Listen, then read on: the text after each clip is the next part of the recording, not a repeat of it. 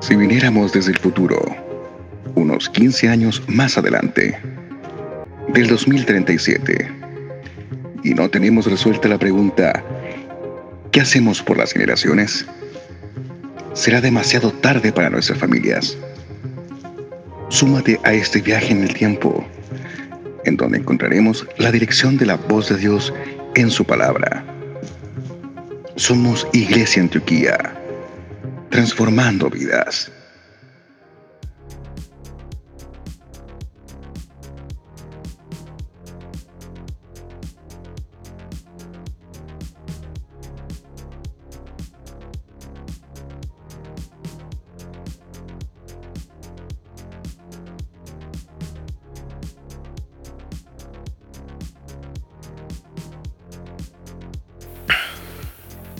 Saludos, querida iglesia Antioquía. En esta serie de podcasts que hemos iniciado, una segunda serie ya, tercera en realidad, eh, queremos seguir compartiendo contigo eh, determinados elementos que sirvan para que tu relación con el Señor eh, desde tu hogar también se vaya facilitando y se haga muy práctica. Lo que te quiero compartir en el día de hoy obedece a una inquietud que creo que es muy del momento, es muy contingente surgió después de que nosotros eh, iniciamos las primeras reflexiones junto al pastor José Manuel Plaza y el pastor Héctor García ah, acerca de quién es el que se hace responsable o quién es el originador de, todos los debacles que hemos visto que, que acontecen, porque si miramos desde una perspectiva espiritual, eh, vamos a tener la primera tendencia a decir, bueno, obviamente todos estos desastres, eh, todo eso es atribuible a las tinieblas, obviamente Satanás. Pero ¿podría ser que Dios le permitiera hacer algunas cosas de este tipo? Eso es lo que vamos a estudiar en el podcast de hoy. Y me gustaría también dejarte el desafío a que quiero, ojalá lo logre, después tú me lo retroalimentas, a, ver si aprendemos una perspectiva acerca del tiempo y cómo es que Dios trata con las distintas temporadas que le regala al hombre en su oportunidad de conocerle y de sujetarse a sus mandamientos. Iniciamos entonces, que el Señor te bendiga, eh, con el tema que hoy día le puse el nombre de, o al podcast que se llama Él muda los tiempos, refiriéndose a Dios. Es Dios el que muda los tiempos. Por lo menos así lo afirma la Escritura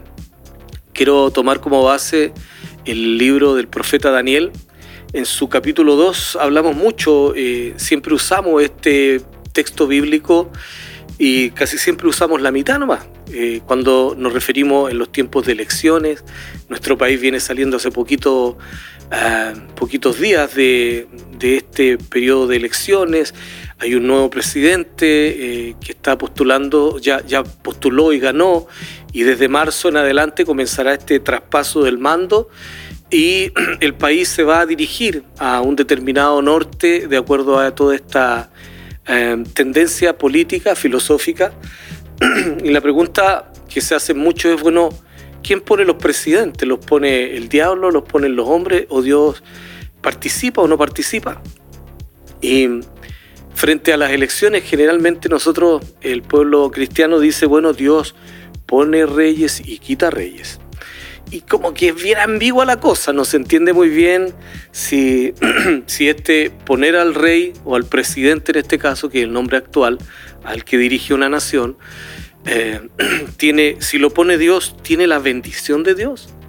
¿O lo pone Dios para eh, manifestar su justicia? ¿Qué es lo que nos enseña el profeta Daniel? Eh, lo primero es que eh, antes de poner o quitar reyes, el texto que usa eh, Daniel, o que, se lee en el, en el verso clave que te quiero compartir, perdón, que está en Daniel capítulo 2, verso 21, dice, Él muda los tiempos y las edades, quita reyes y pone reyes,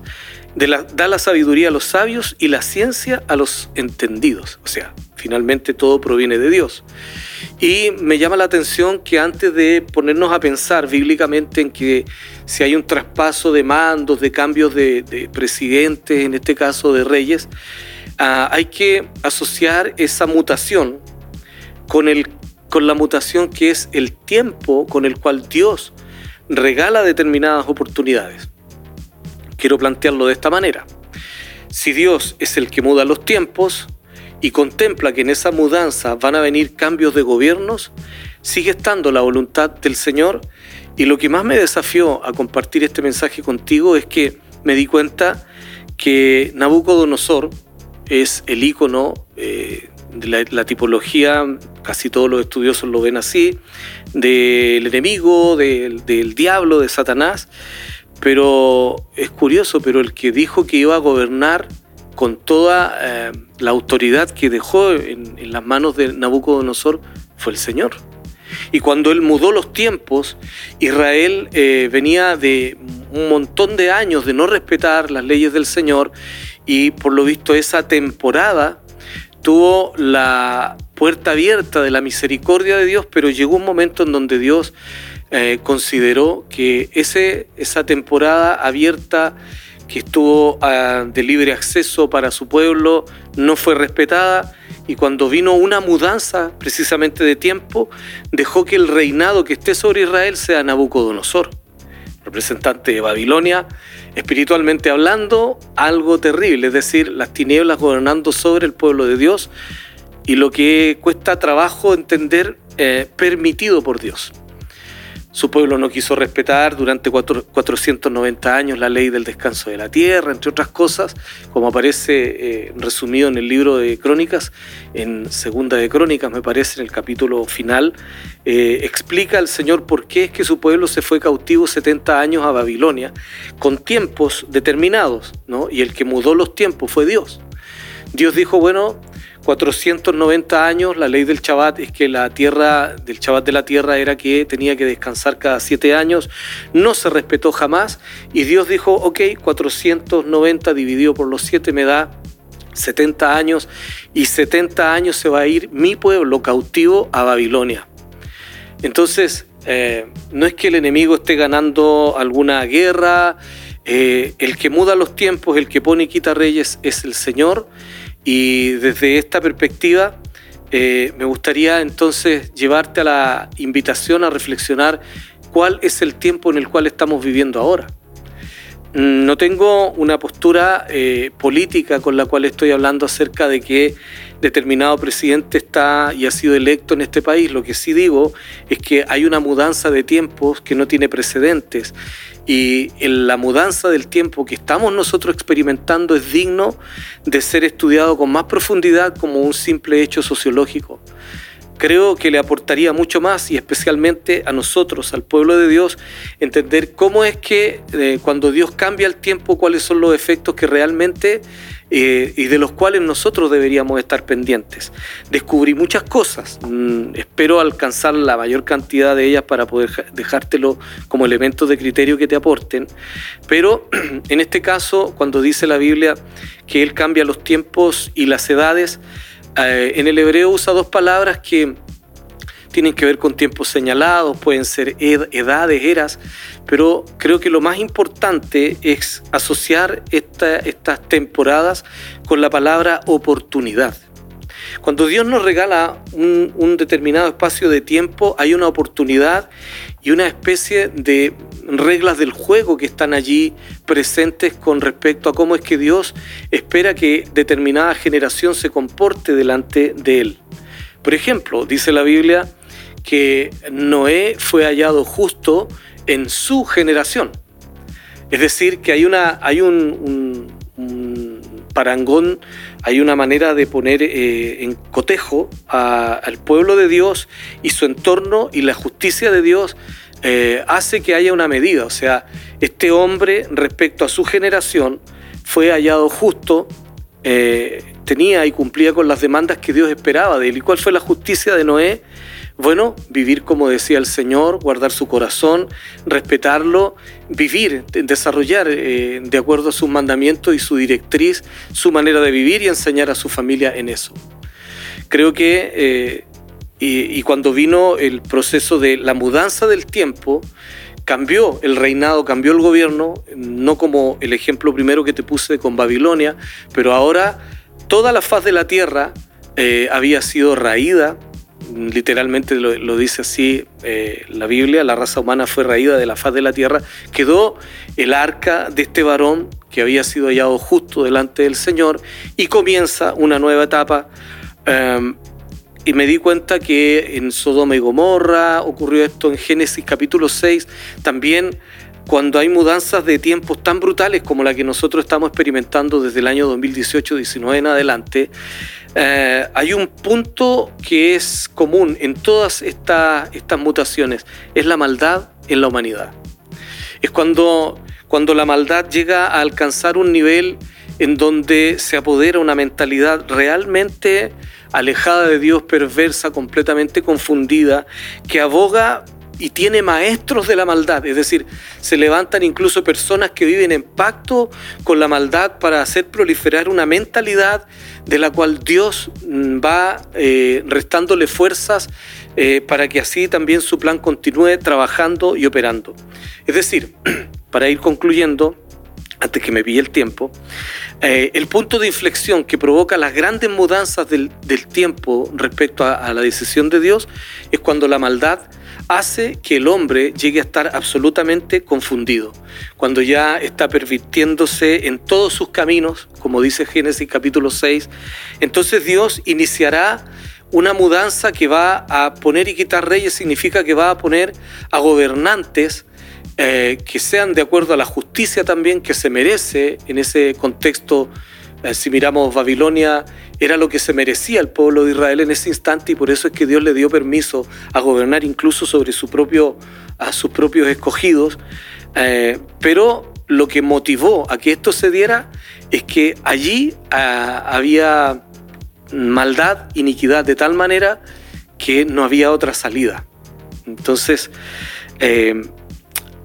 Justo ese punto de inflexión, que es donde quiero terminar hoy día,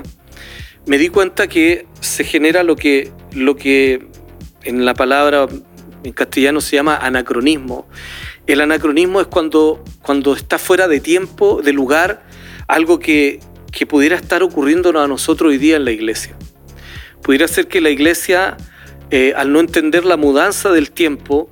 esté desarrollando o pretendiendo desarrollar lo mismo que veníamos haciendo hace decenas de años atrás y pretendiendo que al terminar la pandemia todo va a ser o va a volver a ser exactamente igual que antes, sin comprender que Dios ya no está en ese monte. Es decir, cuando Dios muda los tiempos, significa que Él también se va a mudar, por así decirlo, de lugar desde donde va a seguir tratando con la humanidad, va a seguir tratando con los suyos. Y el anacronismo es súper complicado cuando, ah, cuando la iglesia está fuera del tiempo y el lugar en donde Dios está. Y ese peligro lo veo inminente hoy. Eh, hay gente, nuestros hermanos y uno mismo se descubre en que a veces en este punto de inflexión queremos reeditar lo que ya Dios no quiere reeditar. Eh, eh, estamos en presencia del cambio de un mundo, de un sistema de vida a otro. Y creo que la mudanza de la cual nosotros estamos siendo testigos es tan escandalosamente grande que ya no sirve las definiciones que teníamos en el mundo mismo, que aunque no lo ha creado Dios, el sistema económico, el sistema económico que levanta el hombre, mm, la mayoría de las veces no eh, contemplando a Dios, eh, afecta la mentalidad de los hombres, Dios la soporta, porque siempre abrirá espacios y temporadas de oportunidades que hoy día cambiaron. Las que nos regaló desde el año 2019 hacia atrás fueron sumamente respetables, pero hoy día el paradigma cambió y creo que el Señor nos está diciendo aquí y en nuestro país que Él mudó los tiempos, cambiaron, van a cambiar los presidentes, hay una mutación, y hay una rotación hacia donde se van a dirigir los destinos del país. Y mi pregunta y mi desafío es que si esto es producto de la maldad, entonces nosotros, el remanente fiel, el remanente que Dios espera que sea fiel con Él, tendríamos que tornarnos en la respuesta de aquí a los años que vienen. Una respuesta que creo que se va a demostrar, hoy día no es famosa, hoy día no tenemos el aplauso de todo el mundo, pero se va a demostrar que el único que es fiel, el único que realmente conoce el destino para los hombres y que es buen eh, final es Dios. Em, el anacronismo es cuando Dios se mudó de lugar, como cambió ahora, la revolución industrial, es lo que yo considero hasta el día, hasta el año 2019 fue lo que rigió como, como mentalidad colectiva en las naciones enteras. Se hablaba de que la libertad tenía que ver con la producción, con la productividad, porque fueron las máquinas las que trajeron grandes respuestas para la humanidad y las sociedades se levantaron en función de esos avances. El tema que hoy día tenemos, que se está construyendo un mundo que está juntando otras cosas. Los intereses del hombre ya no son solo la producción, sino encontrar la felicidad y pelear con los dos grandes enemigos que serían la enfermedad y la muerte, porque la pobreza, la miseria y todo lo que tenía que ver con enfermedades del pasado, no completamente, como escribe por ahí en el libro Modeus, su autor, él dice, el hombre lo logró, ahora tiene ambiciones más grandes y estas son confrontar a la muerte, quieren evadir la muerte, quieren cambiarle la genética al hombre, la guerra que se nos viene durísima porque... Eh, el transhumanismo creo que va a ser uno de los, de los grandes puertos con los cuales nosotros, la gente de fe, va a tener que situarse en el monte donde Dios está eh, parado o mirándonos o esperándonos para caminar en esta nueva temporada. La anterior cambió, Él mudó los tiempos, cambiaron los reyes, cambiaron los, los gobernantes y creo que Él sigue siendo el mismo, el Rey de Reyes, el Señor de los Señores, pero nosotros tenemos la invitación de ir y encontrarnos con Él en ese lugar donde Él está ahora, donde Él está regalando las mismas oportunidades o con la misma misericordia del pasado nuevas oportunidades para hacerle frente a todo esto que el diablo también en compañerismo con muchos de sus secuaces que se quieren apoderar de las naciones, como Pinky Cerebro, como siempre lo ha dicho el Señor desde el comienzo en su palabra, pero el victorioso siempre será nuestro Dios. Concluyo. En un tiempo de cambio tan brutal como el que estamos viviendo, te invito en primer lugar a no tomar decisiones muy rápidas, no tomar tampoco partidos demasiado rápido, escucha al Señor. Eh, incluso las buenas prácticas que tuvimos en el pasado hoy día ya no van a resultar si es que no nos aprendemos a mover al lugar desde donde Dios está rigiendo ahora su nueva oportunidad en un nuevo mundo que también el diablo y sus seguidores quieren levantarlo. En segundo lugar, asume que las cosas del pasado no van a volver a ser como antes, no pretendas reeditar a, una iglesia, a una forma de hacer iglesia que Dios no va a respaldar. Y eh, en tercer lugar, la mirada no tiene que estar en el éxito que nos vendió eh, la sociedad pasada, en el dinero, no va a estar en la fama, no va a estar en las influencias, Creo que la iglesia exitosa va a ser la que desarrolle más comunión con Él y aprenda, como el profeta Daniel, a subsistir y, ser un hijo de Dios, un profeta genuino del Señor en medio de Babilonia, porque ese es el bastión con el cual Dios va a seguir rigiendo a las naciones como lo hace. Y aunque Dios no está contento con la maldad, muchas veces el hombre, por causa de consentir con ella, le da permiso al enemigo para que él encuentre una forma de continuar amarrando a las naciones. Dios es la libertad, en Él encontraremos la paz, el perdón y en este tiempo de cambio, en esta mudanza que Él está provocando, te invito a que cambiemos de la mano de Él, a desarrollar muchísima intimidad con Dios, muchísima comunión con el Espíritu de Dios, a sacar los mitos, a votarlos y a disfrutar de la presencia del Señor que aquí y en todo tiempo seguirá siempre siendo la misma. Un gran abrazo para ti terminó el podcast en el tiempo indicado como nos hemos comprometido y espero que te hayan quedado muchas preguntas para que sigamos conversándolas. Muchísimas bendiciones. Nos vemos pronto.